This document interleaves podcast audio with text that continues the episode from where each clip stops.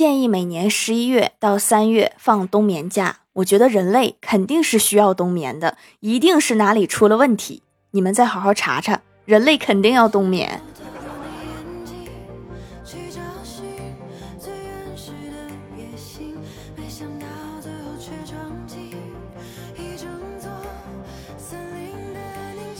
Hello，蜀山的土豆们，这里是甜萌仙侠段子秀《欢乐江湖》，我是你们萌豆萌豆的小薯条。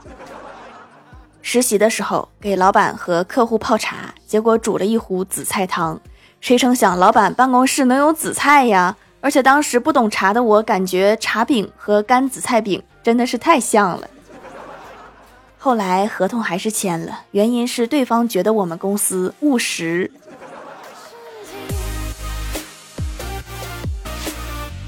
早上在公交站等车的时候，看到一个胖子流浪汉，我就出于好奇凑上前去问他：“我说，作为一个流浪汉，你为什么能这么胖？”他说：“因为我没钱去健身房。”现在流浪汉待遇都这么好了吗？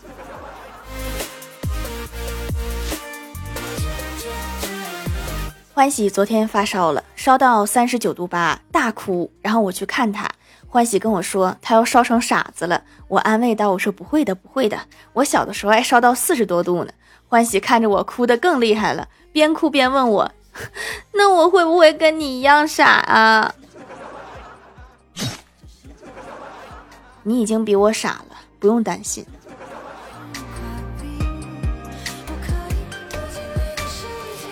我哥生病了，去医院看病，先拍片儿。大夫看着片子说：“你有结节，平时少生气。”我哥说：“现在有不生气的工作吗？”医生平静地说：“没有，我也有结节。虽然没有，但是该说还是得说。”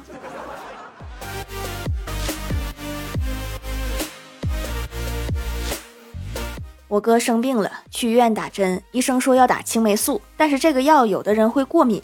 打之前，医生特意嘱咐他说：“如果身体有任何不适，记得第一时间通知他。”然后我哥紧张地盯着医生给他打完，瞬间觉得头昏目眩、恶心想吐。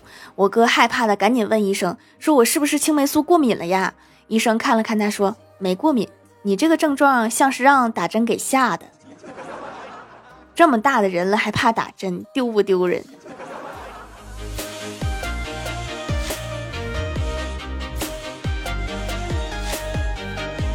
有一次公司派任务让我出去参加一个活动，做一个线上主持人。到了之后和听众连线的环节，接到一个听众的电话，听众说：“我捡到一个钱包，里面有两千块钱。”然后我就问他，我说：“非常感谢这位热心听众，那么我能帮忙做些什么呢？是帮您找到失主吗？”听众说：“不不不，我只是想点首歌来表达我现在的心情。”不是你这样很容易拉仇恨啊。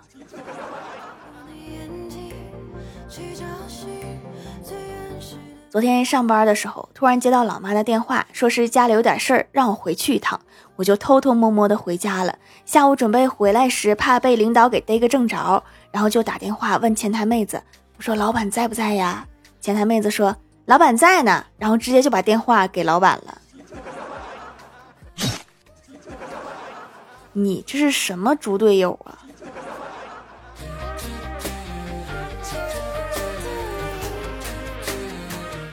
公司准备做一个纪录片，让我拍一些素材。我找到公司最年轻的领导，问我说：“王总，对于你现在事业上的成功有什么秘诀吗？”王总说：“我要感谢的是我的女朋友，在我人生三十多年中，她自始至终都没有出现过，让我能够专心致志、义无反顾地奋斗。”然后我又问我说：“那你准备怎么样回馈社会呢？对后辈有什么好的建议或者帮助吗？”王总说：“我希望用我的财富带走他们身边所有的美女，让他们能够卧薪尝胆，实现自我的超越。”王总啊，我觉得这段不能播，播了之后全公司都得辞职。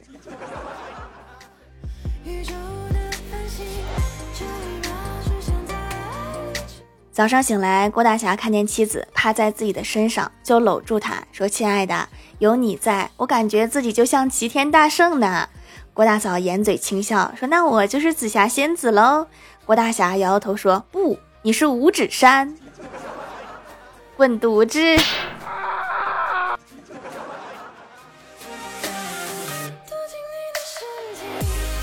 晚上，郭大侠接郭小霞放学，郭小霞小声说，爸比，今天老师问的问题我答错了。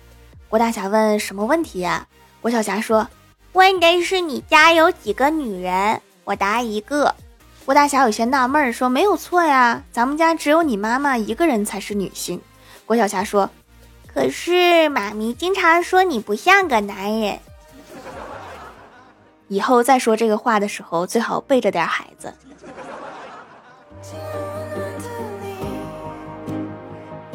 因为工作还没有做完，郭晓霞就直接被郭大侠带到了公司。郭大侠继续工作，郭晓霞就在一边写作业，他也不好好写，写一会儿玩一会儿。李逍遥看见了，就哄郭晓霞写作业，说不写作业的小孩以后长不帅。然后郭大侠很赞同，对郭晓霞说：“李逍遥哥哥小的时候啊，就不好好写作业。”结果你看，他就长成了这样。人家帮你劝孩子，你怎么还倒打一耙呢？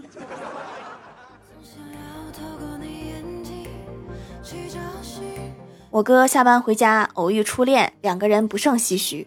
我哥说：“哎，如果当初不是因为穷，咱们俩可能就一直在一起了。”前女友回忆了一下，说：“我记得那个时候你条件还行啊。”我哥摇摇头说：“不，我说的是你。”就是因为太挑了，到现在都找不到女朋友。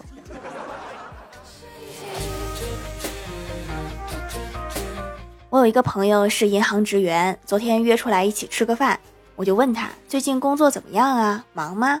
朋友说忙倒是不忙，就是老遇到奇葩的人。我问他怎么一个奇葩法呀？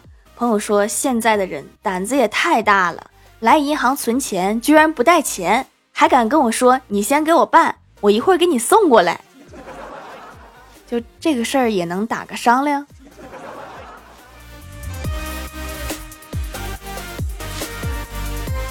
晚上，郭大侠陪老婆逛街，郭大嫂突然问他说：“我和你妈掉进水里，你先救谁？”郭大侠不禁陷入沉思。旁边一个小哥见此情形，走过来对郭大侠说：“游泳健身，了解一下。”小哥，你是懂推销的，你是很了解客户需求的。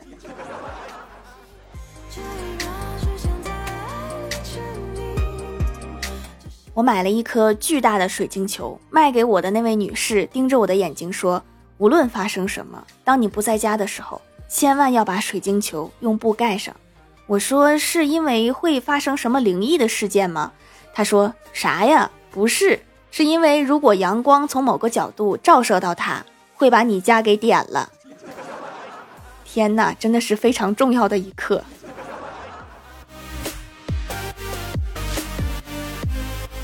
嗨，蜀山的土豆们，这里依然是带给你们好心情的欢乐江湖。喜欢这档节目，可以来支持一下我的淘小店，直接搜店名“蜀山小卖店”，数是薯条的数就可以找到啦。还可以在节目下方留言互动，或者参与互动话题，就有机会上节目哦。下面来分享一下听友留言。首先，第一位叫做一只可爱的蛋糕，他说我从小就有一种超能力，凡是和我在某种意义上成为朋友，认识越深，他的成绩就越差，我的成绩还会略微变好。认识越浅，他的成绩就变差的就浅，我的成绩略微上升，自此我的朋友越来越多。什么意思？你会吸他们学习的成绩？天哪，这是什么妖精？赶紧来个天师给他捉了。下一位叫做薯条太二了，他说家里冰箱漏电，老妈让我打电话叫师傅来维修。老爸非要自己来，我就回房做作业去了。等了不大一会儿，就听到老爸叫我说：“闺女啊，把冰箱里的水给我拿一瓶，我渴了。”然后我起身去拿，不小心碰到了箱壁，顿感身子一麻，跌坐在地上。这时听到老妈对老爸说：“我就说还漏电，你非要试试。”亲爹亲妈系列呀。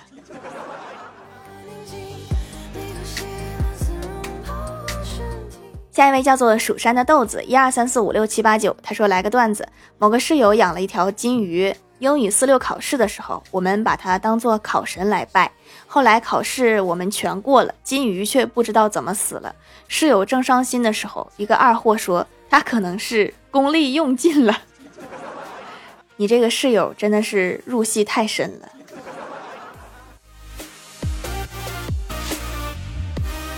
下一位叫做幸运女神，她说听节目入坑了手工皂，本人熬夜很容易长斑，用了一些产品没有什么效果，想着本来也要每天洁面，就试试手工皂，用了挺久的。有一天仔细看了看镜子，好像真的不怎么长斑了，斑点都淡了很多。养肤还是要使用一些可以坚持下来的产品才有效。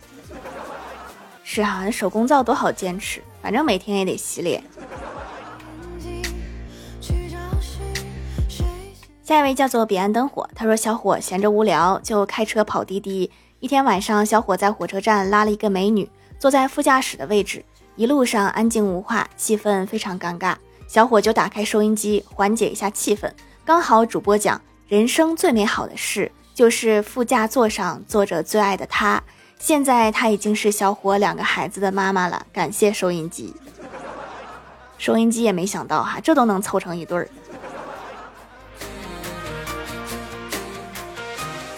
下一位叫做在科隆唱歌的企鹅老板说：“听说你们部门昨晚又聚餐了。”我说：“嗯，半个月一次。”老板说：“那怎么每次都没有人通知我呢？”我说：“你是老板，我们就几个打工的。”老板说：“有我在，你们是放不开吗？”我说：“不是。”老板说：“那还是怕我聊工作。”我说：“也不是。”老板说：“说实话，我不生气。”我说：“我们聚餐就是在说你的坏话，你去了的话，我们就只能干瞪眼。”这个确实不好参与进去哈，总不能自己骂自己吧。下一位叫做是图库来了呀，他说我将玫瑰藏于身后。花店老板说把花交出来，这里有监控。我差点就感动了。下一位叫做匿名买家，他说女儿老是长痘痘，其实也没干什么，就是熬夜写点作业也长痘痘。听节目说是紫草手工皂可以祛痘，买回来让她按时洗脸，痘痘真的不长了。没想到解决这个问题还挺简单的。到底多少作业呀？好像很多人都在熬夜写作业，老师留那么多作业，他批得完吗？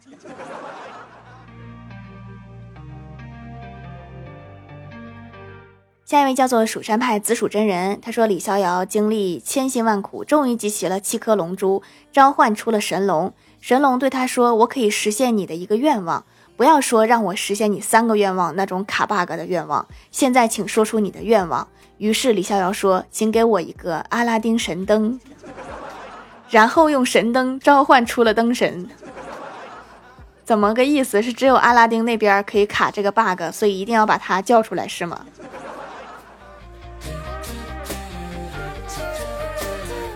下一位叫做拉布美美，她说看到网上发了一条说说李小龙非常害怕蟑螂，所以他就穿了一串挂在脖子上。神回复：我最害怕班主任，那我岂不是要穿一串班主任挂在脖子上？你是流沙河的唐僧吗？怎么会有这么奇怪的爱好？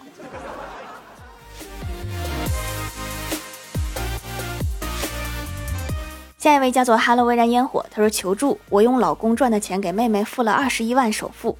老公不同意，跟我闹情绪，我一气之下把他绿了。现在他要离婚，我该怎么办？你真的是因为生气才绿的吗？我不信。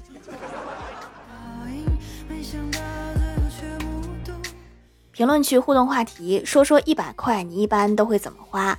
我是学生小刘说，在银行存一百年，按照每年百分之三的利息，一百年之后可以得到本金加利息四百元整。理财达人了，属于是一百块都想着理财。爱条条的肖说：“就现在的社会，我一节课就一百五，才一个小时，一百块钱够花啥的呀？现在补课费这么贵吗？”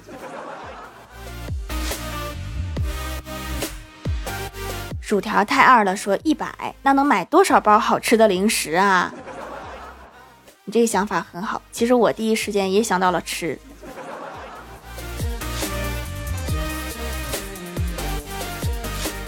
蜀山派穿越时空遇见你说，每次出去玩差不多一百多就没了。本人高二，那出去玩确实不算多，现在出去玩一百真是不够花。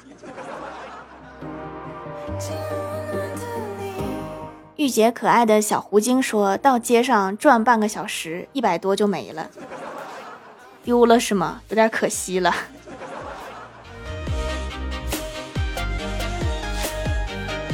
下面来公布一下上周一零三五集沙发是飞过去的小可爱，盖楼的有飞过去的小可爱，蜀山派弟子吉兰，蜀山派穿越时空遇见你。花生中的小薯条，彼岸灯火，两只海狮，听友三零幺幺四六八三三，在科隆唱歌的企鹅，拉布美美，爱吃薯条的土豆子，薯条的第一个粉丝，蜀山派双雨梅，感谢各位的支持。好了，本期节目就到这里了，喜欢的朋友可以来蜀山小卖店支持一下我。以上就是本期节目全部内容，感谢各位的收听，我们下期节目再见，拜拜。